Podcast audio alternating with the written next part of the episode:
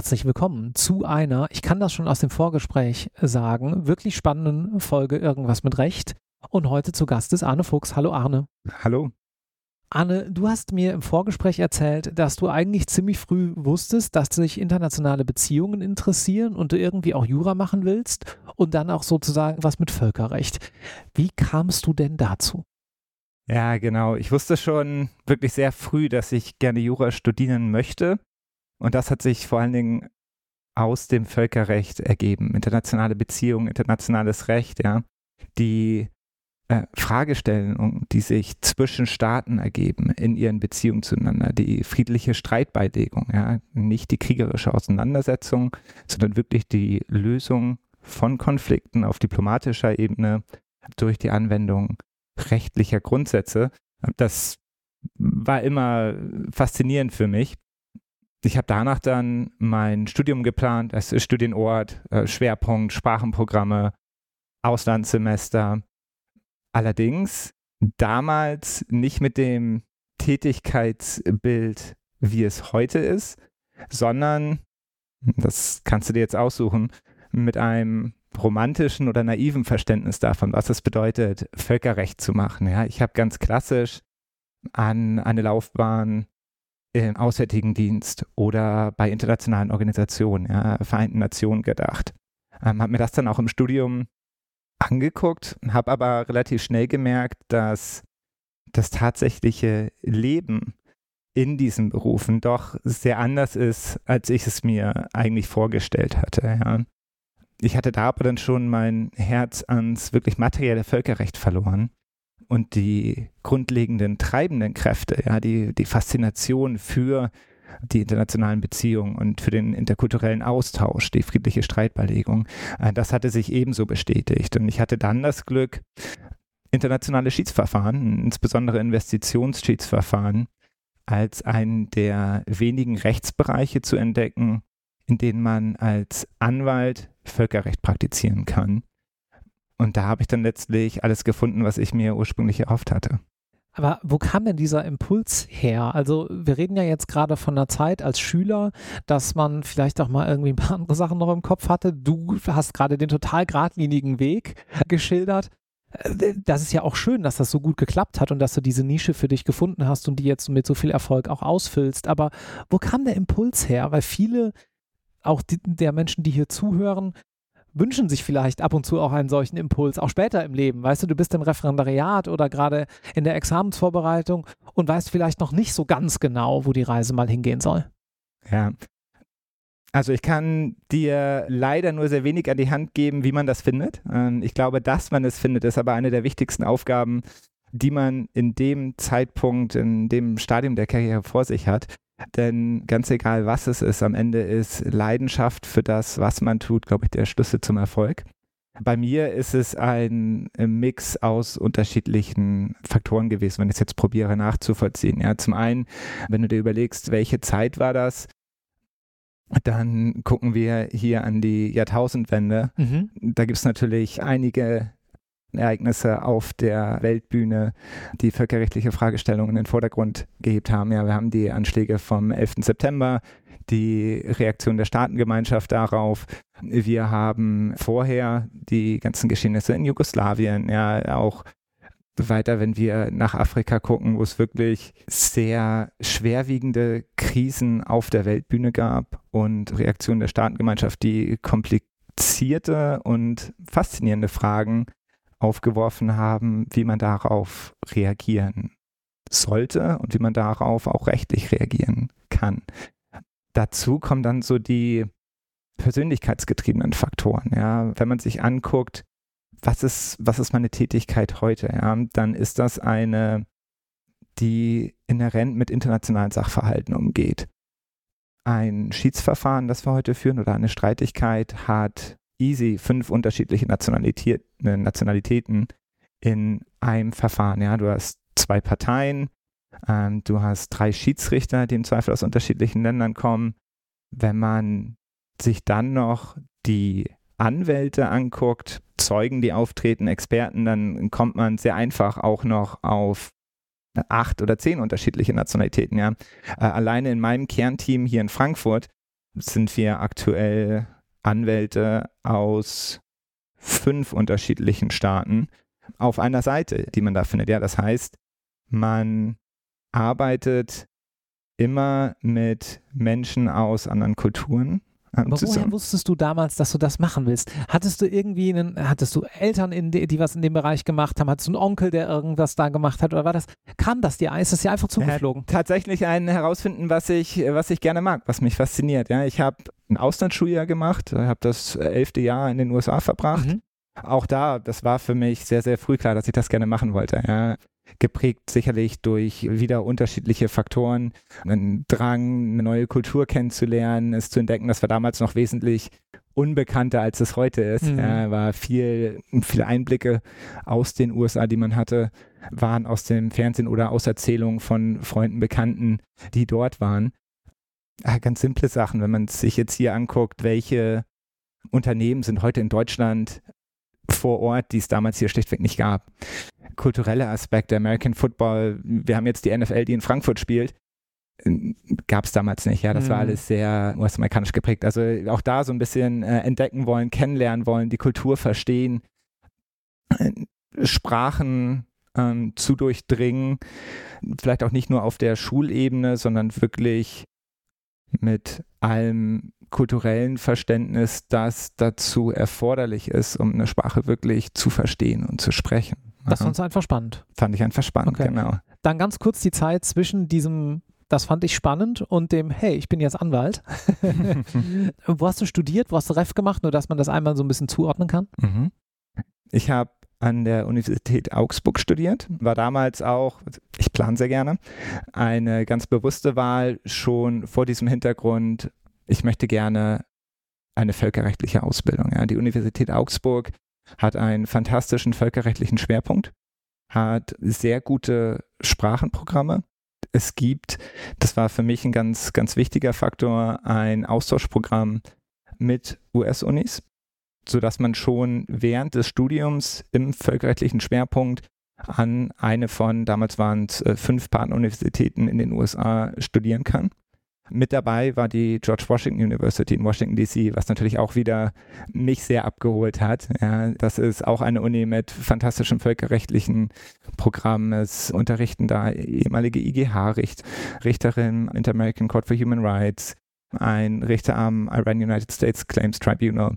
Also wirklich ein Programm, das seinesgleichen sucht, wenn man Völkerrecht und Streitbeilegung miteinander kombinieren möchte. Dazu natürlich Washington DC als Stadt, die politisch sehr viel zu bieten hat, bei der regelmäßig hochrangige Vertreter unterschiedlichster Staaten vor Ort sind, bei dem man alleine über eine schier endlose Reihe von Lunchveranstaltungen, Brown Bag Lunches, äh, Zugang zu Rednern, zu Personen hat, die man sonst nicht irgendwie greifbar hat. Das hatte ich tatsächlich dann schon bei der Auswahl gesehen, dass das möglich ist. Waren mhm. natürlich begrenzte Plätze, aber war ein ganz wichtiger Punkt für mich. Bin dann nach Augsburg gegangen, habe da äh, studiert, habe dann auch äh, den Platz an der George Washington University äh, bekommen. Also im Studium ein Auslandssemester da gemacht und das Programm ist wirklich wunderschön. Man kann dieses Auslandssemester äh, an der Universität machen und hat dann oder hatte damals zwei Optionen, wie es damit weitergeht. Entweder man kann ganz normal zurück nach Augsburg kommen, das Studium weitermachen. Es gab dann ein Summer Program, äh, bei dem Studenten, Professoren anderer Universitäten weltweit nach Augsburg kommen, kann das mitmachen und könnte damit dann zu den Master, den man ja äh, angefangen hat, das erste Semester an der Partneruniversität in den USA gemacht hat, in Augsburg zu Ende bringen und so ein Joint Degree LLM am Ende bekommen, mhm. unter der aufschiebenden Bedingung des Bestehens des ersten Staatsexamens. Ähm, Eigentlich ganz clever. Absolut. Und damals einmalig. Ja, also die anderen Universitäten waren bei mir äh, ebenso die üblichen Verdächtigen. Ja, also Heidelberg, Freiburg, Passau, die Bucerius. Alles fantastische Unis mit fantastischen Sprachenprogrammen auch. Augsburg ist deswegen oder ist Augsburg ist gerade wegen dieses Programms bei mir aber ganz oben auf der Liste gelandet. Ein Austausch auch mit einer US-Uni und mit diesem Setup des äh, LLM hatte ansonsten noch die Bucerius, von den anderen keine, ja, also Erasmus innerhalb Europas natürlich viel, auch ein paar andere Partneruniversitäten, aber in dieser Ausprägung nicht. Oder als zweite Alternative konnte man einfach ganz normal zu Ende studieren und dann nach dem äh, Examen zurückgehen äh, an die George Washington University und da dann die zweite Hälfte des LLM ganz normal vor Ort machen. Das habe ich letztlich dann noch so gemacht. Das heißt, ich war später noch einmal an der George Washington University. Das habe ich nach dem zweiten Examen gemacht. Ich glaube, heute ist es sogar so, dass man äh, direkt im deutschen Studium schon das zweite Semester machen kann. Mhm. Also, dass man das ganze Jahr da bleibt. Die Möglichkeit gab es bei mir damals noch nicht. Das ist natürlich äh, noch viel schöner. Also, äh, jeder, der sich überlegt, irgendwas in diese Richtung zu machen, dem äh, lege ich doch nahe, sich dieses Programm einmal anzugucken. Und Referendariat dann wo? Referendariat dann in Frankfurt, auch wieder von den Überlegungen getrieben, wo kann ich das machen, was ich machen möchte.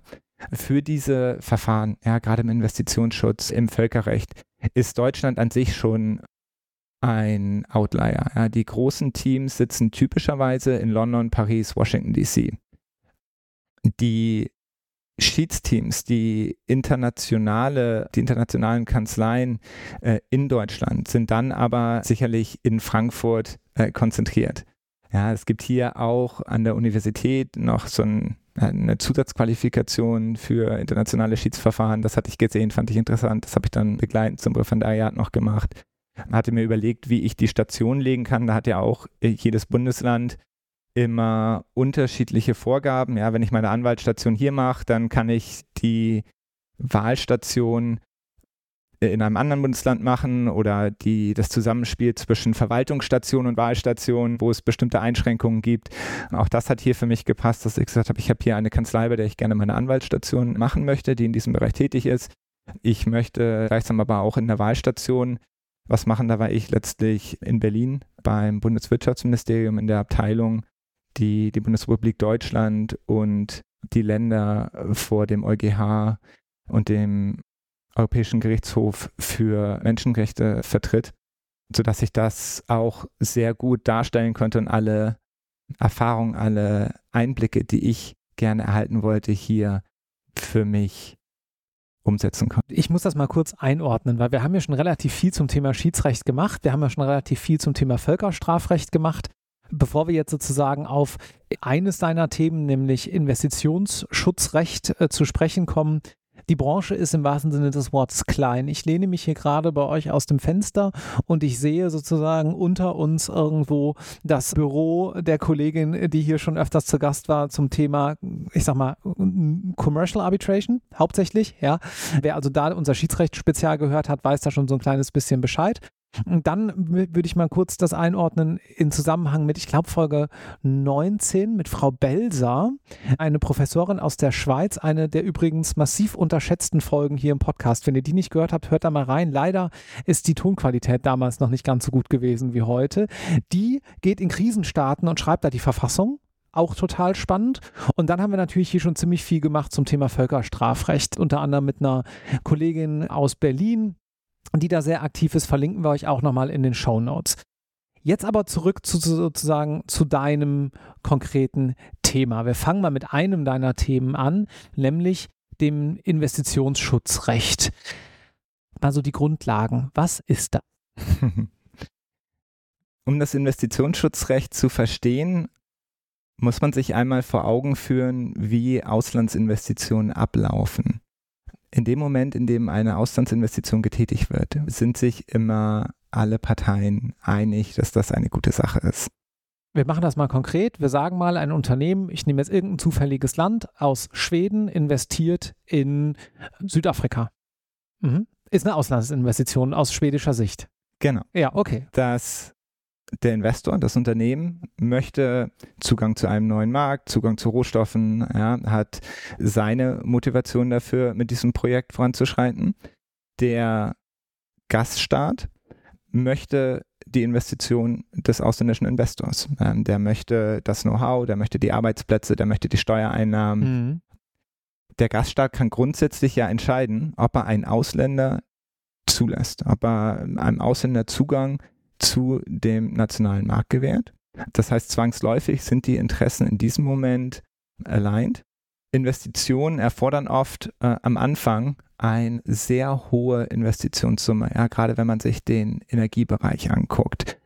Alles, was mit Rohstoffen zu tun hat, große Infrastrukturprojekte. Da wird am Anfang wahnsinnig viel Geld in die Hand genommen, das sich dann über eine lange Laufzeit, ja oft 10, 20, 30 Jahre amortisiert und zu einem profitablen Investment werden. Das Problem entsteht dann, wenn zehn Jahre später irgendetwas Unvorhergesehenes passiert. Ja, das kann ein politischer Wechsel sein, kommt ein, ein Diktator an die Macht, der guckt sich um, hat eine politische Agenda, bei der er die Ausländer einen bestimmten Industriezweig enteignet. Ja, das mhm. kann ein, eine Formalenteignung sein, ja, dass ich wirklich den, den rechtlichen Titel den rechtlichen Titel entziehe. Das können äh, kreative Maßnahmen sein, äh, bei denen ich den Wert der Investition abschöpfe, ohne formal zu enteignen. Als ausländischer Investor kann ich gegen diese Maßnahmen dann grundsätzlich vor den nationalen Gerichten des Gaststaats unter dem Recht des Gaststaats vorgehen. Ja, das heißt, ich verklage den Gaststaat vor dessen Gerichten unter dessen Recht. Das an sich wird selbst im Idealfall sicherlich beim ausländischen Investor ein Fragezeichen hinterlassen, ob das Verfahren jetzt wirklich fair war. Das hängt ja auch so ein bisschen vom Staat ab. Also idealerweise ist es natürlich total objektiv. Ich würde selbst sagen, in der besten Demokratie der Welt ist es nicht unbedingt in Reihenform immer so, wie man es gerne hätte. Und Je das ist ganz genau der ne, Punkt. Genau, also wir ähm, haben da ein Problem. Ich nehme ja. Land, wo ich sage, das ist über jeden Zweifel erhaben. Ja. Äh, als Ausländer, wenn ich so vorgehen muss gegen den Staat unter dessen Recht, vor dessen Gerichten, dann habe ich im Zweifel ein ungutes Bauchgefühl. Ja. Zudem kann der Staat beide dieser Komponenten beeinflussen. Der Staat kann sein nationales Recht einseitig ändern. Der Staat kann auch seine Gerichte äh, einseitig beeinflussen. Auch das sehen wir in Ländern, die uns sehr nahe stehen. Ja, man muss zum Beispiel nur an Polen denken und die Verfahren, die da von der Kommission eingeleitet sind, wegen der Einflussnahme äh, auf die polnischen Gerichte. In anderen Staaten kann es auch schlichtweg gefährlich sein, äh, den Staat zu verklagen, weil sich Staaten an sich aber doch einig waren, dass ausländische Investitionen eine gute Sache sind, sind sie dazu übergegangen, völkerrechtliche Abkommen zu schließen. Äh, das sind Verträge zwischen den beiden Staaten, in denen sich die Staaten auf völkerrechtlicher Ebene gegenseitig versprechen, die Investoren des jeweils anderen Staates auf ihrem Hoheitsgebiet im Einklang mit rechtsstaatlichen Mindestgrundsätzen zu behandeln. Das sind alles Sachen, die wir hier aus der Verfassungsrechtsvorlesung kennen. Ja? Also Vertrauensschutz, Verhältnismäßigkeit. Der Staat darf den Ausländer enteignen. Wenn er das macht, dann muss er aber eine angemessene Entschädigung zahlen, die muss frei konvertierbar sein. Diskriminierungsverbot, Meistbegünstigung, also wirklich ganz grundlegende äh, Mindeststandards, die aber ein Mindestmaß an Stabilität für die ausländische Investition und für den ausländischen Investor garantieren. Und dadurch, dass diese Versprechen, diese Rechtsstandards auf völkerrechtlicher Ebene verankert sind, sind sie der einseitigen Rechtsetzungsbefugnis und Änderungsbefugnis des Gaststaats entzogen. Das bedeutet, in dem Fall könnte der Investor klagen meistens aber ja dann in Anführungszeichen nur auf Schadensersatz. Das mag ihn wirtschaftlich gleichstellen, aber sozusagen dieser völkerrechtliche Vertrag, der hemmt natürlich nicht die Entwicklung in dem Land. Das Land ist natürlich trotzdem souverän und kann erstmal machen, muss dann aber womöglich wegen dieser entsprechenden Abkommen dafür auch haften. Genau, das sind zwei ganz wichtige Punkte. Damit haben wir jetzt die Frage des materiellen Rechts gelöst auf völkerrechtlicher Ebene. Bleibt noch die Frage der Rechtsdurchsetzung. Ich bleibe im Grundsatz dabei, ich muss vor die Gerichte des Gaststaats ziehen oder vor nationale Gerichte. Diese völkerrechtlichen Abkommen sehen deswegen im Regelfall auch noch äh, vor, dass der Investor die Rechte aus diesem völkerrechtlichen Abkommen direkt in einem internationalen Schiedsverfahren durchsetzt. ICSID, Stichwort. ICSID ist eine Institution, die in diesem Zusammenhang oft Verfahren betreut. Ähm, ICSID ist eine Schiedsinstitution, die extra von Staaten für Streitigkeiten mit ausländischen Investoren gegründet wurde. Mhm. Als Staat habe ich immer besondere Anforderungen, wenn ich in einen Prozess verwickelt bin. Ja.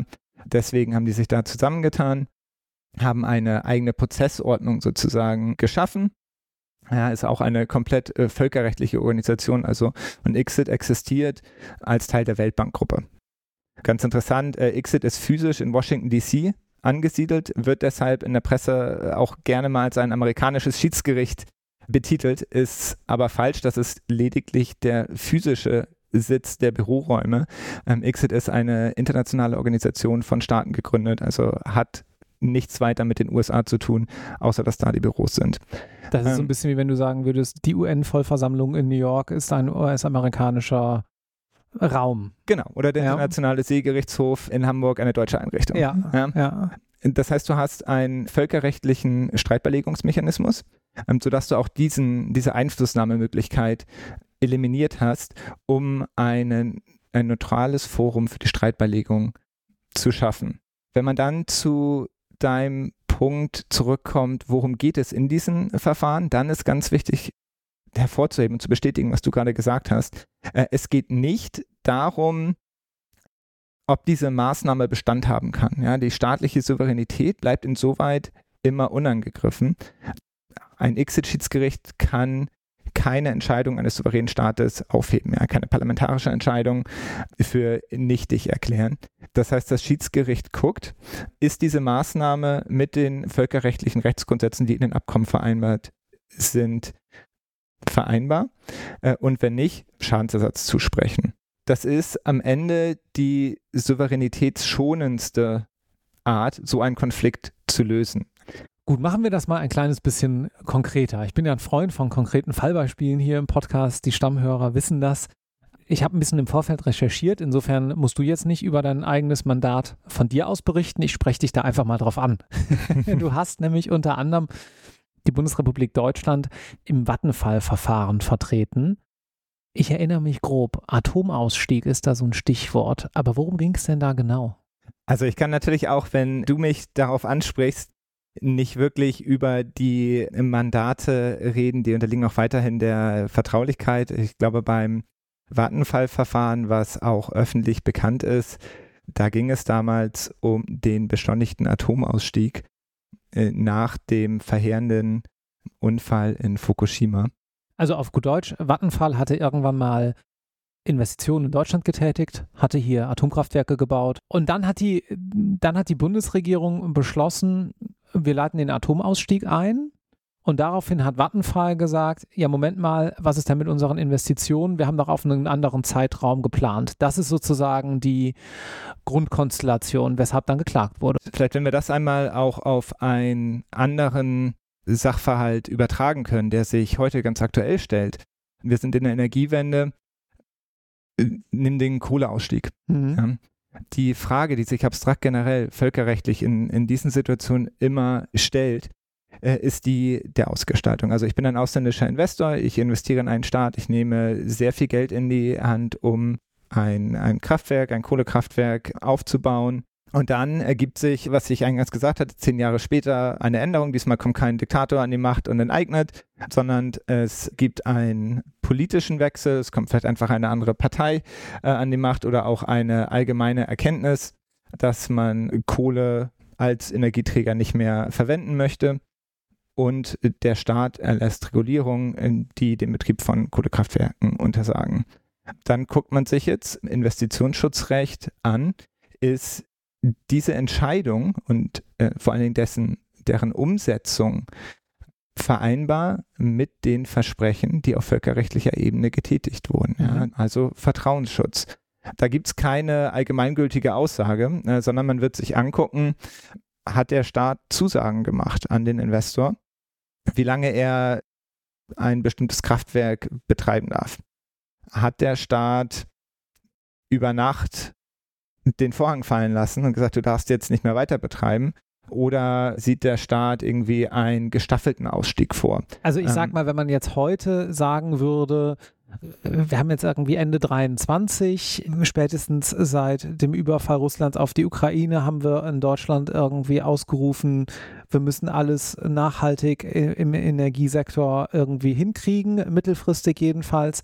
Wenn man jetzt heute sagen würde, okay, komm, mal abgesehen davon, dass man dafür Genehmigungen braucht, wir bauen jetzt irgendwie noch ein Kohlekraftwerk als ausländischer Investor in Deutschland und dann in drei Jahren zu sagen, hä, warum darf ich denn jetzt mit meinem Kohlekraftwerk nicht noch 30, wo wir schon den Kohleausstieg auch beschlossen haben, oder nicht in drei Jahren, sondern in, ja, jetzt zwölf, glaube ich, sind es gerade, das ist irgendwie No-Brainer sozusagen, um mal ein krasses Gegenbeispiel zu bilden. Da gäbe es dann keinen Vertrauensschutz. Würdest du sagen, okay, also das rechtliche Konstrukt ist oft ähm, das Fair and Equitable Treatment, also faire und gerechte Behandlung. Davon ist Vertrauensschutz ein ganz äh, wesentlicher Aspekt und dafür ist natürlich ganz entscheidend, wie ist denn die rechtliche und politische Lage in dem Moment, in der ich als ausländischer Investor entscheide, in einem Land zu investieren gehe ich da rein, wenn bekannt ist, dass ein Ausstieg bevorsteht, habe ich sicherlich keinen Ansatzpunkt für Vertrauensschutz. Gehe ich in ein Land, wenn ich weiß, dass eine Technologie sehr kontrovers diskutiert wird, kann man das schon wieder differenzierter betrachten.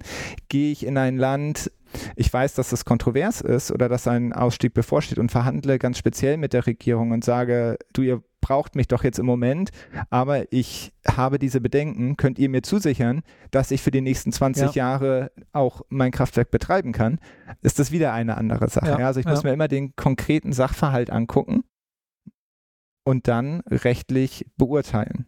Und die Verfahren, immer jetzt ein bisschen auf deine anwaltliche Arbeit mehr zugeschnitten. Das war jetzt ja auch die politische und die globale Ebene.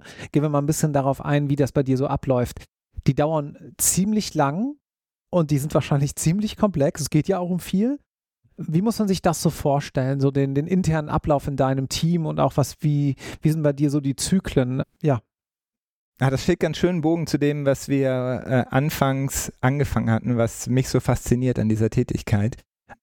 Wenn du dir so ein Verfahren anguckst, dann kommt das zu mir ganz egal eigentlich, ob es ein, eine Streitigkeit zwischen Unternehmen ist oder so ein, oder ein völkerrechtliches Verfahren. Ne, man wird mandatiert von dem General Counsel, von einem Regierungsvertreter, vom Vorstand Geschäftsführer und dann wird einem ja auch der Fall im Übrigen nicht auf einem Silbertablett präsentiert, ja, sondern das ist gerade Teil der anwaltlichen Tätigkeit, das zu erarbeiten. Das heißt, als allererstes betreibt man Sachverhaltsaufklärung. Sage immer, das ist ein bisschen wie Privatdetektiv spielen. Ja. Die Menschen, die dich mandatieren, die haben im seltensten Fall die relevanten Entscheidungen getroffen oder den Streit wirklich vor Ort mitgelebt. Das heißt, man klärt den Sachverhalt erst einmal auf, lässt sich Dokumente heraussuchen, sichtet die, unterhält sich mit den Menschen, äh, die wirklich vor Ort waren, die eine Entscheidung auf politischer Ebene vorbereitet haben, die im wirtschaftlichen Bereich den Vertrag gemanagt haben, um den es geht, die dir wirklich erklären können, okay, was sind die Probleme, warum haben wir uns damals so verhalten, wie wir uns verhalten haben, was ist genau der unsere Beschwerde gegenüber der Gegenseite. Man erschließt sich den Sachverhalt und entwickelt dann darauf aufbauend eine Fallstrategie. Das beinhaltet die Frage, haben wir überhaupt einen Fall? Lohnt es sich, diese Forderung streitig durchzusetzen bzw. abzuwehren? Oder ist es vielleicht besser, wir probieren hier eine einvernehmliche Lösung mhm. ähm, zu finden? Wenn man in ein streitiges Verfahren geht? Wie präsentiert man diesen Fall am besten? Was sind unsere starken Argumente, was sind unsere schwachen? Wie können wir den Narrative shapen, sowohl im Verfahren als gerade auch äh, in diesem völkerrechtlichen Bereich im öffentlichen Diskurs? Das sind ja oft hochbrisante politische Themen, bei denen man auch ein gewisses Public Relations Management betreiben muss, sowohl auf Seiten des Staates wie auf Seiten des Investors. Die Umsetzung in dem Verfahren das Erstellen von Schriftsätzen, die Advocacy in der mündlichen Verhandlung, ja, Eröffnungsplädoyers, Kreuzverhöre.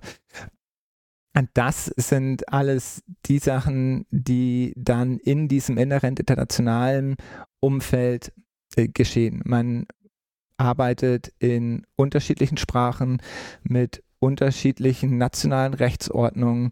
Man muss sich immer überlegen, wie kommt mein Argument am besten bei der Gegenseite bzw. beim Schiedsgericht an, äh, in sprachlicher Hinsicht, in rechtlicher Hinsicht und auch vor dem Hintergrund deren unterschiedlicher kultureller Prägung.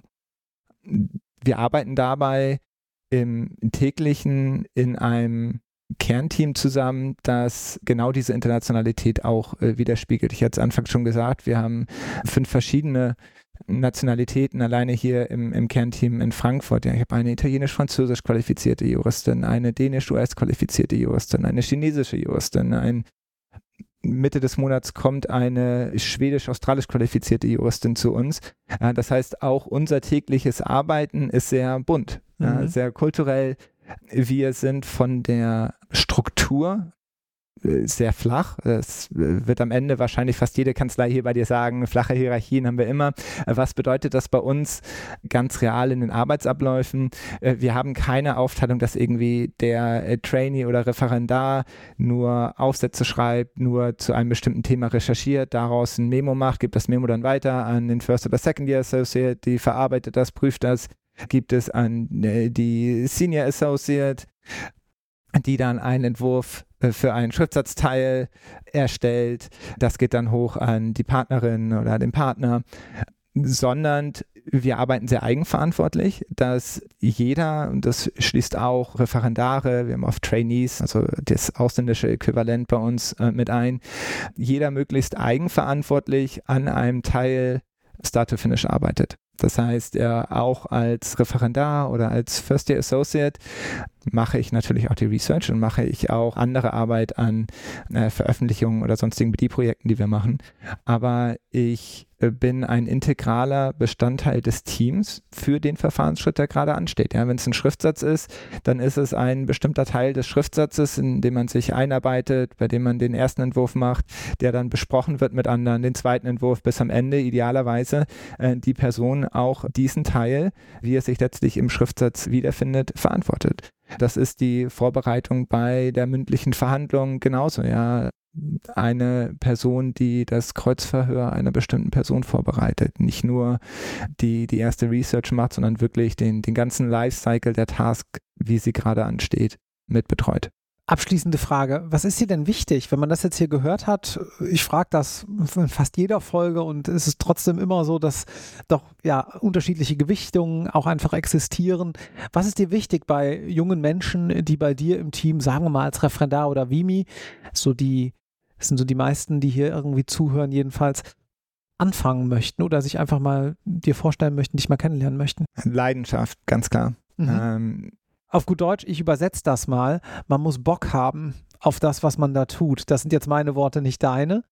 Aber das ist meistens das, was Leute mit Leidenschaft meinen. Ne? Also man muss für das brennen, was man tut. Das Funkeln in den Augen. Funkeln also ich will mich mit dir unterhalten und wir sehen, ja. ja. du willst das in der Sache machen. Ja, es geht nicht um Reisen, um viel Geld verdienen, irgendeine andere Motivation, sondern das, was wir im täglichen Leben machen. Das musste ich faszinieren. Ja, das erklärt auch so ein bisschen den Tanz, den wir eingangs hatten. Ja, was fasziniert mich daran? Das ist alles. Es ist jeder Aspekt daran. Das internationale Arbeiten, das Privatdetektiv sein, den Umgang mit anderen Kulturen, die streitige Auseinandersetzung auf einer intellektuellen, auf einer rechtlichen Ebene. Dafür musst du glühen. Und dann kommt natürlich hinzu, dass du ein guter Jurist, eine gute Juristin sein musst. Das ist unabdingbar bei uns. Äh, sprachliche Begabung. Ja, wir haben unterschiedlichste Sprachen in den Verfahren. Ja. Verfahrenssprache ist meistens Englisch, manchmal Französisch, manchmal Spanisch.